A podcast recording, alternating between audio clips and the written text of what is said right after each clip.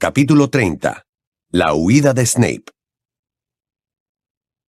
En cuanto Alecto se tocó la marca tenebrosa con el dedo, a Harry le ardió ferozmente la cicatriz. Perdió de vista la estrellada habitación y se encontró a los pies de un acantilado sobre unas rocas contra las que batía el mar. Lo invadía una sensación de triunfo. Tienen al chico.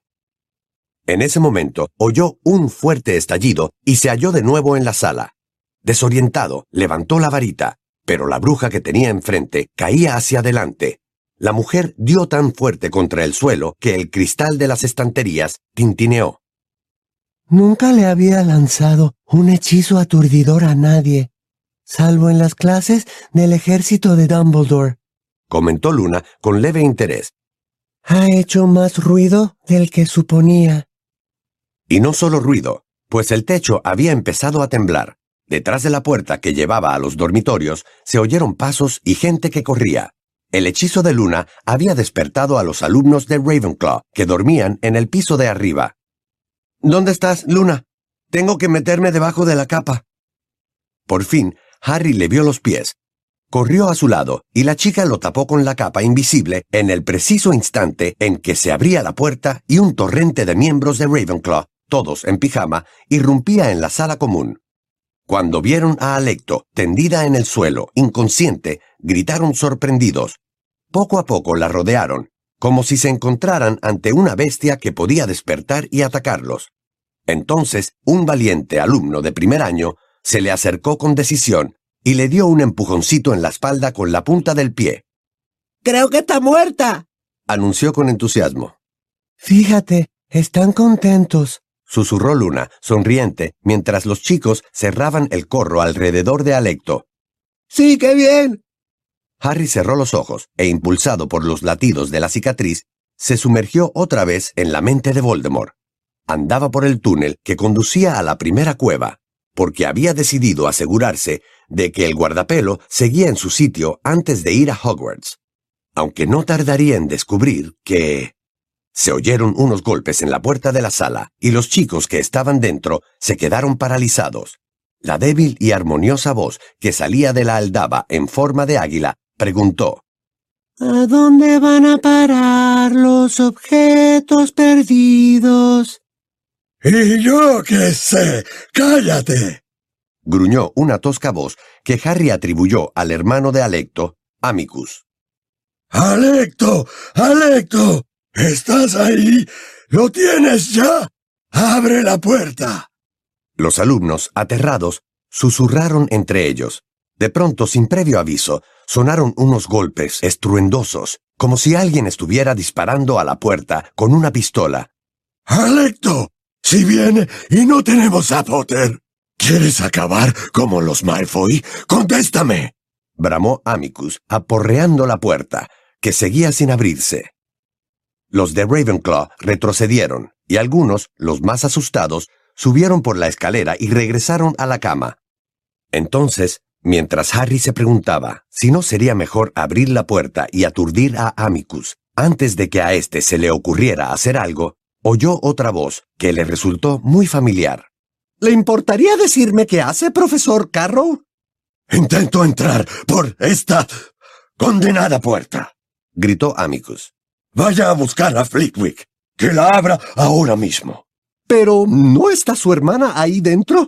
preguntó la profesora McGonagall. Hace un rato el profesor Flitwick la ha dejado entrar. Ante su insistencia, ¿no? ¿Por qué no le abre ella? Así no tendría que despertar usted a todo el castillo. No me contesta, escoba con patas. Ábrala usted, maldita sea. Ábrala ahora mismo. Como quiera repuso la profesora McGonagall con una frialdad espeluznante. Se oyó un débil golpe de la aldaba y la armoniosa voz volvió a preguntar. ¿A dónde van a parar los objetos perdidos? Al no ser, es decir, al todo, contestó la profesora. Muy bien expresado, replicó la aldaba con forma de águila, y la puerta se abrió. Los pocos alumnos que se habían quedado en la sala común corrieron hacia la escalera al entrar Amicus blandiendo la varita. El mortífago, encorvado como su hermana, de tez pálida y cerúlea y ojos muy pequeños, vio enseguida a Alecto, despatarrada e inmóvil en el suelo. El hombre dio un grito en el que se mezclaban la cólera y el miedo. ¿Qué han hecho esos mocosos? Les voy a hacer la maldición Cruciatus a todos hasta que confiesen quién ha sido. ¿Qué va a decir el señor tenebroso? Chilló, plantado junto a su hermana y golpeándose la frente con el puño. No lo hemos atrapado, y esos desgraciados han matado a mi hermana. Solo está aturdida, le informó la profesora McGonagall con impaciencia, después de agacharse para examinar a Alecto.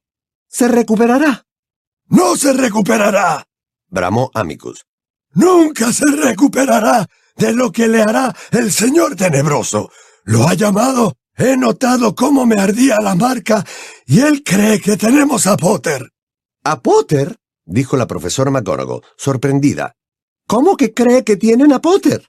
Nos advirtió que quizá ese chico intentaría entrar en la torre de Ravenclaw y nos ordenó llamarlo si lo atrapábamos. ¿Por qué querría Harry Potter entrar aquí? Potter pertenece a mi casa.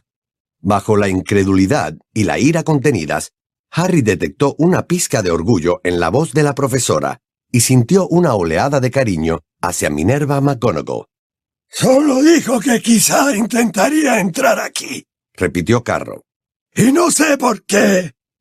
La profesora se levantó y recorrió la habitación con la mirada, pasando dos veces por el sitio donde se hallaban Harry y Luna.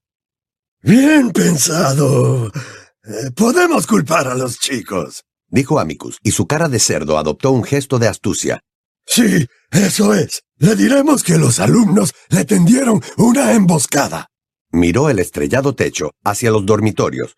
Y la obligaron a tocarse la marca, y por eso él recibió una falsa alarma.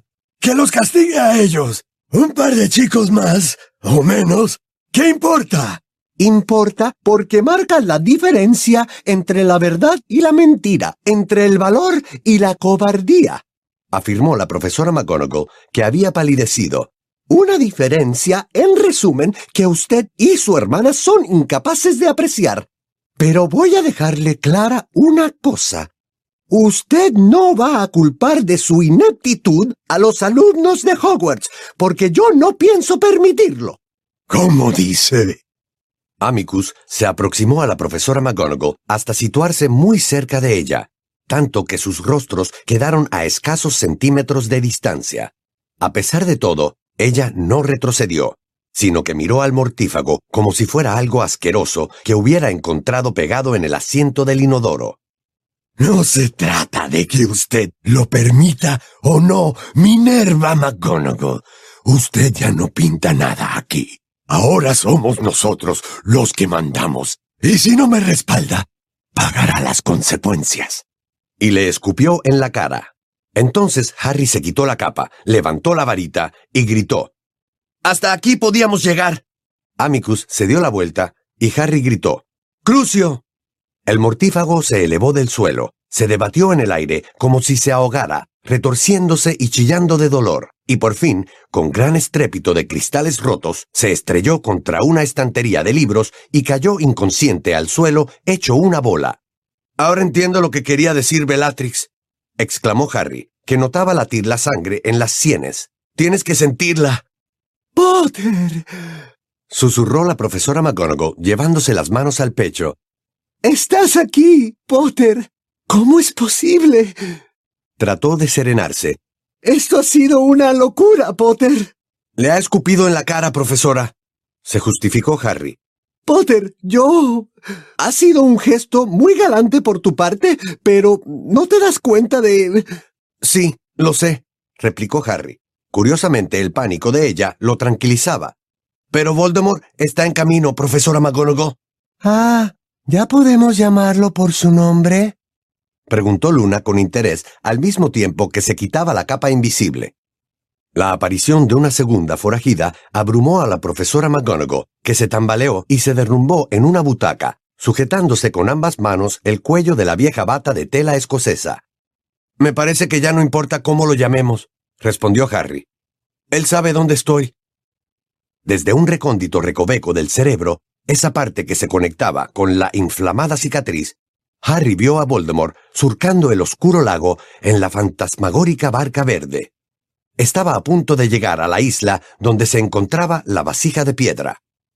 Tienes que irte enseguida, susurró la profesora McGonagall. ¡Rápido, Potter! No puedo. Tengo que hacer una cosa. ¿Usted sabe dónde está la diadema de Ravenclaw, profesora? ¿La diadema de Ravenclaw? Claro que no. ¿No lleva siglos perdida? Se incorporó un poco y añadió. Has cometido una locura, Potter. Has cometido una locura entrando en el castillo. Tenía que hacerlo, profesora. Aquí hay una cosa escondida y tengo que encontrarla. Y podría ser la diadema. Si pudiera hablar con el profesor Fleetwick. Se oyeron unos tintineos de cristales. Amicus estaba volviendo en sí. Antes de que Harry o Luna pudieran actuar, la profesora McGonagall se puso en pie, apuntó con la varita al adormilado mortífago y exclamó ¡Imperio! Obediente, Amicus se levantó, se acercó a su hermana, le tomó la varita, arrastró los pies hasta la profesora y le entregó su varita y la de Alecto. A continuación, se tumbó en el suelo al lado de ésta. McGonagall volvió a agitar la varita, y un trozo de reluciente cuerda plateada apareció de la nada y envolvió a los Carrow, atándolos fuertemente. ¡Potter! dijo Minerva McGonagall, olvidándose de los Carrow. Si es verdad que el que no debe ser nombrado sabe dónde estás. Antes de que ella terminara la frase, una ira semejante a un dolor físico sacudió a Harry, produciéndole un intenso dolor en la cicatriz, y por unos instantes miró rápidamente el fondo de una vasija, cuya poción se había vuelto transparente, y vio que no había ningún guardapelo escondido bajo la superficie. ¿Estás bien, Potter?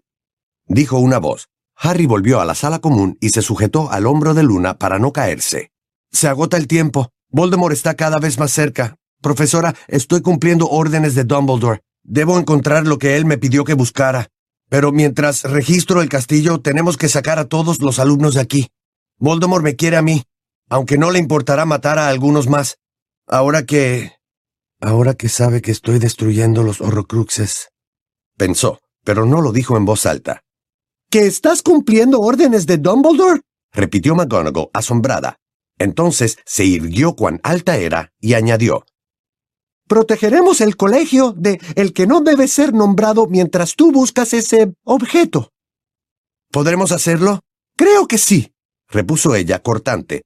Los profesores somos buenos magos y brujas, por si no te habías dado cuenta. Conseguiremos detenerlo un rato si nos empleamos con ganas. Habrá que hacer algo con el profesor Snape, desde luego. Déjeme a mí. ¿Y si Hogwarts se dispone a sufrir un estado de sitio con el señor tenebroso ante sus puertas, sería muy aconsejable sacar de aquí a cuanta más gente inocente podamos. Pero ahora la Red Flu está vigilada y nadie puede desaparecerse en los terrenos del colegio. Hay una manera, saltó Harry, y le explicó la existencia del pasadizo que conducía al pub Cabeza de Puerco. Es que estamos hablando de cientos de alumnos, Potter. Ya lo sé, profesora, pero si Voldemort y los mortífagos se concentran en Hogwarts y sus jardines, no creo que les importe mucho que haya gente desapareciéndose desde el cabeza de puerco. Tienes razón, concedió la profesora, y a continuación apuntó con la varita a los Carrow, y una red de plata descendió sobre ellos, los envolvió y los levantó. De este modo, ambos mortífagos quedaron suspendidos bajo el techo azul y dorado como dos grandes y repugnantes criaturas marinas. Vamos, tenemos que alertar a los jefes de las otras casas. Será mejor que vuelvan a ponerse la capa. Minerva McGonagall abrió la puerta de la sala y levantó la varita, de cuyo extremo salieron tres gatos plateados, luciendo un círculo alrededor de cada ojo como si llevaran gafas. Los patronus echaron a correr ágilmente hacia la escalera de caracol, inundándola de luz plateada, y la profesora, Harry y Luna descendieron a toda prisa. Recorrieron un pasillo tras otro, y uno a uno los patronus fueron separándose de ellos. La bata de tela escocesa de la profesora susurraba al rozar el suelo, mientras Harry y Luna la seguían bajo la capa invisible. Cuando hubieron bajado dos pisos más, otros pasos se unieron a los de ellos. Harry fue quien los oyó primero, y se llevó una mano al monedero que le colgaba del cuello para tomar el mapa del merodeador. Pero antes de que lo sacara, McGonagall también se percató de que tenían compañía. Se detuvo y levantó la varita, dispuesta a atacar. ¿Quién anda ahí? preguntó. Soy yo, respondió alguien en voz baja. De detrás de una armadura salió Severus Snape. Al verlo, Harry sintió brotar el odio en su interior. La magnitud de los crímenes de Snape le había hecho olvidar los detalles de su aspecto físico. El negro cabello, que caía como dos cortinas enmarcando el delgado rostro y aquellos ojos negros, de mirada fría y apagada. No iba en pijama, sino con la capa negra que solía usar, y también él sostenía en alto la varita, preparado para atacar. ¿Dónde están los Carrow? preguntó Snape con temple. Supongo que donde tú les hayas ordenado ir, Severus. Respondió McGonagall. Snape se acercó más a ella y le echó una ojeada alrededor, como si supiera que Harry estaba escondido por allí. El chico levantó también su varita, listo para entrar en acción. Tenía entendido que Alecto había atrapado a un intruso, dijo Snape. ¿Ah, sí? se extrañó la profesora. ¿Y qué te ha hecho pensar tal cosa? Snape flexionó un poco el brazo izquierdo, donde tenía grabada con fuego la marca tenebrosa. Ah, claro. Olvidaba que ustedes, los mortífagos, tienen sus propios medios para comunicarse. Snape fingió no haberla oído. Seguía escudriñando el entorno de la profesora, y poco a poco iba acercándose más, como si no lo hiciera intencionadamente. No sabía que esta noche te tocaba vigilar los pasillos, Minerva. ¿Tienes algún inconveniente? Me pregunto qué te habrá hecho levantarte de la cama a estas horas. Me pareció oír ruidos. ¿En serio? Pues yo no he oído nada. La miró a los ojos. ¿Has visto a Harry Potter, Minerva? Porque si lo has visto, te ordeno que... La profesora actuó mucho más deprisa de lo que Harry habría imaginado. Su varita hendió el aire, y por una fracción de segundo, Harry creyó que Snape se derrumbaría. Pero la rapidez del encantamiento escudo del profesor fue tal que McGonagall perdió el equilibrio. Entonces ella apuntó hacia una antorcha de la pared, y ésta se desprendió de su soporte. Harry estaba a punto de arrojarle una maldición a Snape, pero tuvo que tirar de Luna para que no la alcanzaran las llamas. El fuego formó un aro que ocupó todo el pasillo, y voló como un lazo en dirección a Snape. El lazo de fuego se convirtió en una gran serpiente negra que McGonagall redujo a humo. El humo volvió a cambiar de forma y en pocos segundos se solidificó y se transformó en un enjambre de dagas. Snape se protegió colocándose detrás de la armadura y las dagas se clavaron en el peto con gran estrépito. ¡Minerva! exclamó una voz temblorosa. Harry, aún protegiendo a Luna de los hechizos, vio a los profesores Flitwick y Sprout en pijama, corriendo por el pasillo hacia ellos. El corpulento profesor Slughorn iba detrás, rezagado y jadeante. ¡No! gritó Flitwick, alzando la varita mágica.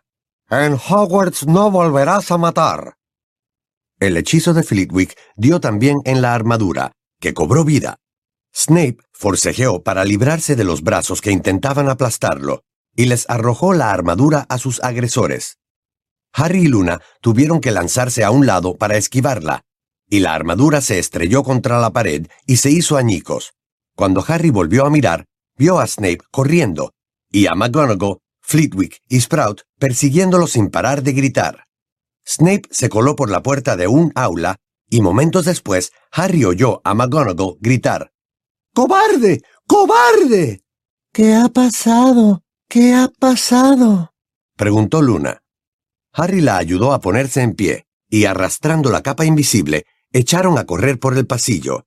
Entraron en el aula, donde encontraron a los profesores McGonagall, Flitwick y Sprout de pie junto a una ventana rota. ¡Ha saltado! les dijo la profesora. ¿Está muerto? Harry corrió hacia la ventana, ignorando las exclamaciones de asombro de Flitwick y Sprout ante su repentina aparición. No, no lo está, dijo McGonagall con amargura. A diferencia de Dumbledore, él llevaba su varita. Y por lo visto ha aprendido algunos trucos nuevos de su amo. Harry sintió un estremecimiento al distinguir, a lo lejos, una gran figura que parecía un murciélago volando por el oscuro cielo hacia el muro de los jardines. Entonces oyeron pasos y unos fuertes resoplidos. Slughorn, vestido con una pijama de seda verde esmeralda, acababa de alcanzarlos. ¡Harry! exclamó jadeando y masajeándose el enorme pecho. Hijo mío, qué sorpresa. Minerva, explícame, por favor. Severus, ¿qué ha sucedido?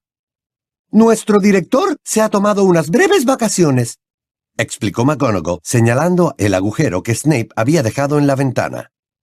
Profesora, llamó Harry mientras se llevaba ambas manos a la frente. Se deslizaba por el lago lleno de inferi. La fantasmagórica barca verde alcanzó la orilla y Voldemort saltó de la barca, sediento de sangre. Tenemos que fortificar el colegio, profesora. Llegará en cualquier momento. Está bien, está bien. El que no debe ser nombrado está a punto de llegar, explicó a los otros profesores. Sprout y Flitwick dieron gritos de asombro. Slughorn emitió un débil gemido. Potter tiene que realizar una misión en el castillo para cumplir las órdenes de Dumbledore. Por tanto, hemos de proteger el colegio con todos los medios de que dispongamos mientras Potter hace su trabajo. Supongo que eres consciente de que nada que hagamos impedirá indefinidamente que quien tú sabes entre en el colegio, ¿no? comentó Flitwick con voz aguda. Pero podemos retrasarlo, observó la profesora Sprout. Gracias, Pomona, dijo McGonagall, y las dos brujas se lanzaron una mirada de complicidad. Propongo que establezcamos una protección básica alrededor del castillo y luego reunamos a nuestros alumnos y nos encontremos todos en el gran comedor. Habrá que evacuar a la mayoría, aunque si alguno de los que son mayores de edad quiere quedarse y luchar a nuestro lado, creo que deberíamos permitírselo. Estoy de acuerdo, dijo Sprout, que ya se dirigía hacia la puerta. Me reuniré con ustedes en el gran comedor dentro de veinte minutos con los alumnos de mi casa. Echó a correr y se perdió de vista. Pero los demás alcanzaron a oírla murmurar. Tentácula, lazo del diablo y vainas de Snargaluf. Sí, ya me gustará ver cómo combaten eso los mortífagos. Yo puedo actuar desde aquí, intervino Flitwick y apuntó con la varita a través de la ventana rota, aunque apenas veía por ella, y se puso a murmurar conjuros muy complejos. Harry oyó un extraño susurro, como si Flitwick hubiera desatado la fuerza del viento en los jardines del castillo. Profesor, dijo, acercándose al bajito profesor de encantamientos. Perdone que lo interrumpa, pero esto es importante. ¿Tiene idea de dónde está la diadema de Ravenclaw? Protego horribilis. ¿Has dicho la diadema de Ravenclaw? Se asombró Flitwick. El conocimiento nunca está de más, eh, Potter, pero no creo que eso sirva de mucho en la actual situación. Solo le preguntaba si... Eh, ¿Sabe usted dónde está? ¿La ha visto alguna vez? Si la he visto. Nadie que viva todavía la ha visto. Esa diadema se perdió hace mucho tiempo, muchacho.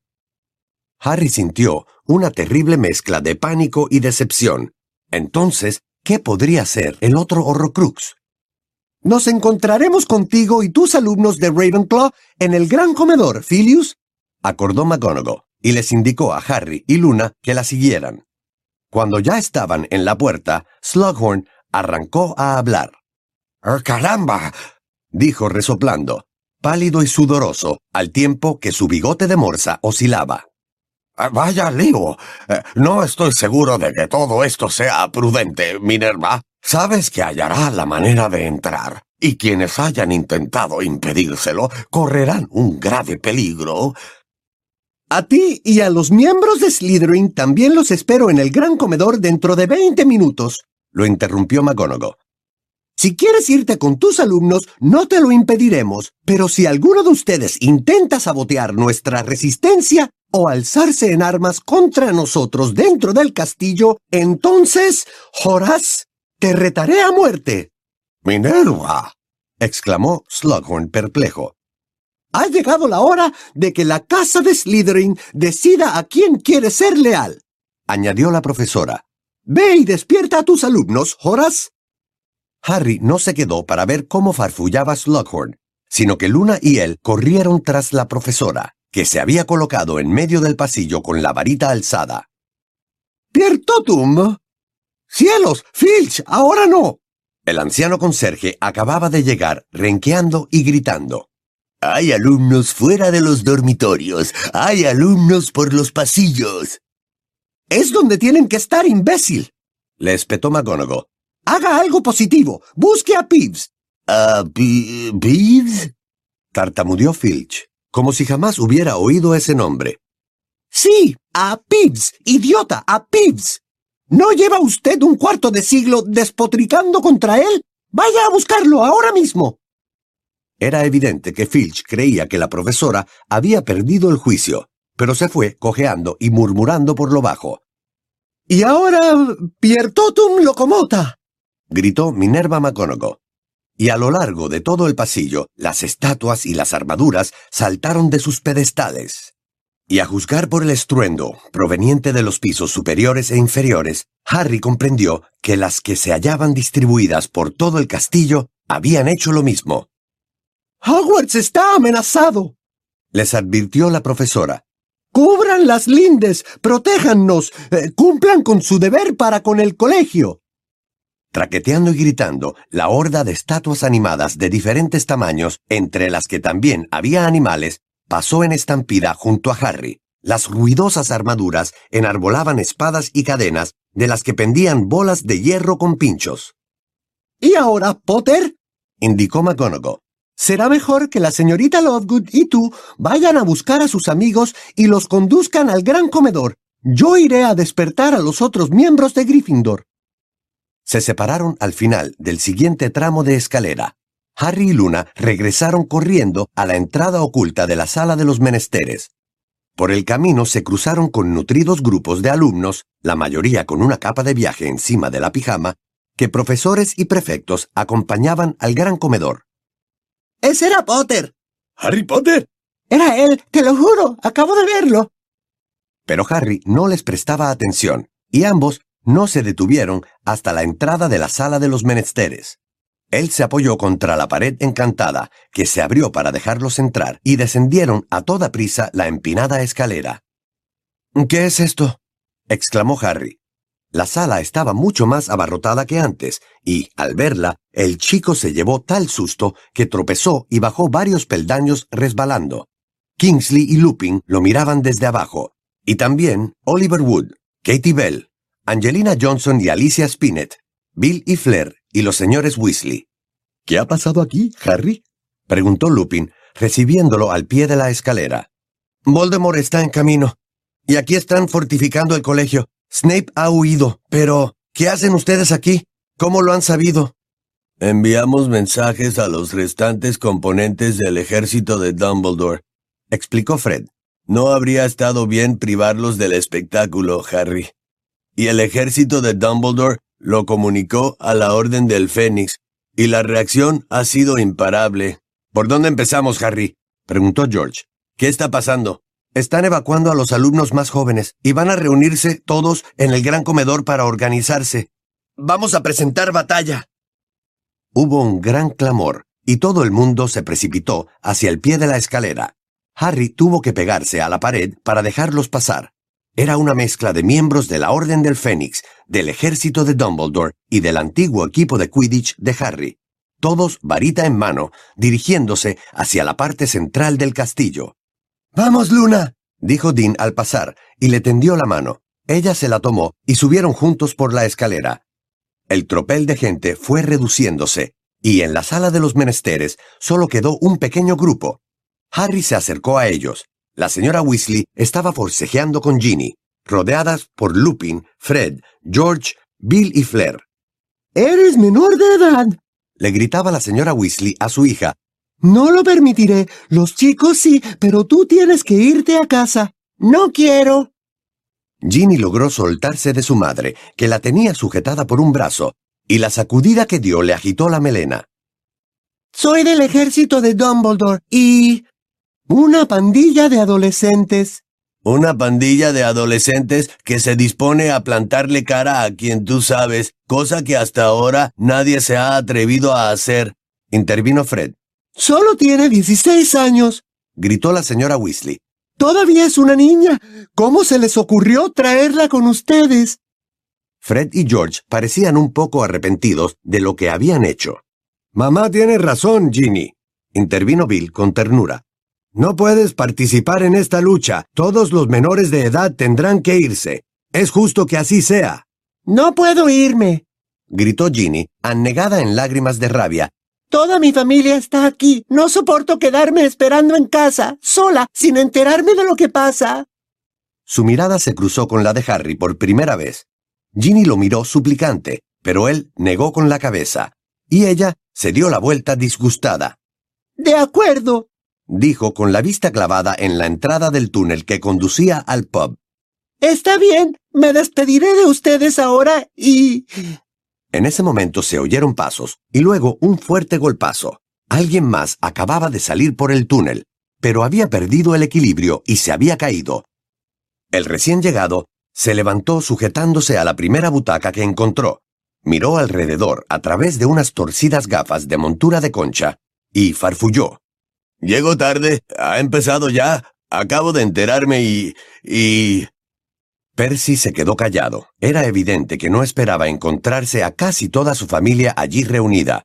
Hubo un largo silencio de perplejidad que, en un claro intento de reducir la tensión, Flair interrumpió preguntándole a Lupin. Bueno, ¿cómo está el pequeño Teddy? Lupin la miró parpadeando, atónito. Los miembros de la familia Weasley cruzaban miradas en silencio, un silencio compacto como el hielo. Ah, muy bien, gracias, respondió Lupin en voz demasiado alta. Sí, eh, Tonks está con él, en casa de su madre. Percy y los restantes Weasley seguían mirándose unos a otros, petrificados. Aquí tengo una fotografía, exclamó Lupin y tras sacarla del bolsillo de la chaqueta se la enseñó a Flair y Harry. En ella, un diminuto bebé, con un mechón de pelo azul turquesa intenso, miraba a la cámara, agitando unos puños regordetes. Me comporté como un imbécil, gritó Percy, tan fuerte que a Lupin casi se le cayó la fotografía de las manos. Me comporté como un idiota, como un pedante, como un... como un vendido del ministerio, como un desagradecido, y como un tarado ansioso de poder, sentenció Fred. Tienes razón, aceptó Percy. Bueno, no está del todo mal, dijo Fred, tendiéndole la mano a su hermano.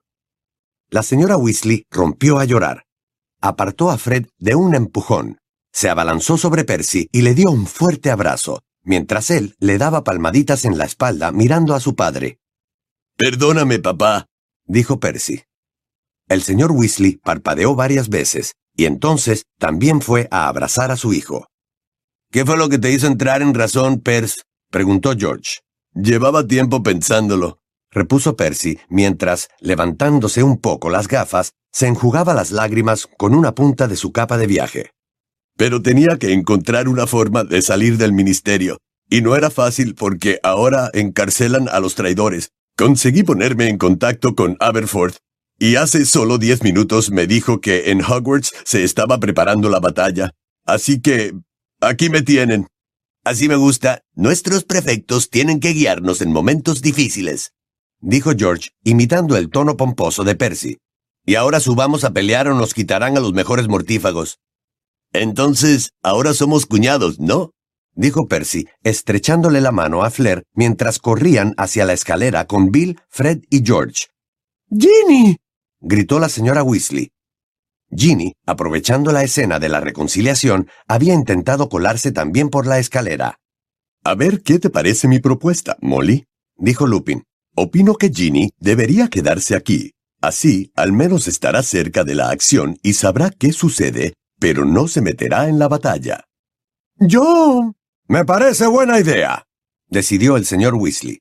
Quédate en esta habitación, Ginny. ¿Me has entendido? A Ginny no le gustó mucho la idea, pero al ver la inusual severidad de la mirada de su padre, asintió con la cabeza. Los señores Weasley y Lupin se dirigieron a la escalera. ¿Dónde está Ron? preguntó Harry. ¿Y Hermione? Deben de haber subido ya al gran comedor, respondió el señor Weasley mirando hacia atrás. Yo no los he visto pasar, se extrañó Harry. Han dicho algo de unos cuartos de baño. Intervino Ginny. Poco después de irte tú. ¿Cuartos de baño? Harry cruzó la sala a grandes zancadas y abrió una puerta que daba a un cuarto de baño. Estaba vacío. Seguro que han dicho cuartos de... Pero entonces sintió una terrible punzada en la cicatriz y la sala de los menesteres desapareció. Miraba a través de las altas verjas de hierro forjado, flanqueadas por pilares coronados con sendos cerdos alados, y observaba el castillo que, con todas las luces encendidas, se alzaba al fondo de los oscuros jardines. Llevaba a Nagini colgada sobre los hombros, y estaba poseído por esa fría y cruel determinación que lo invadía antes de matar.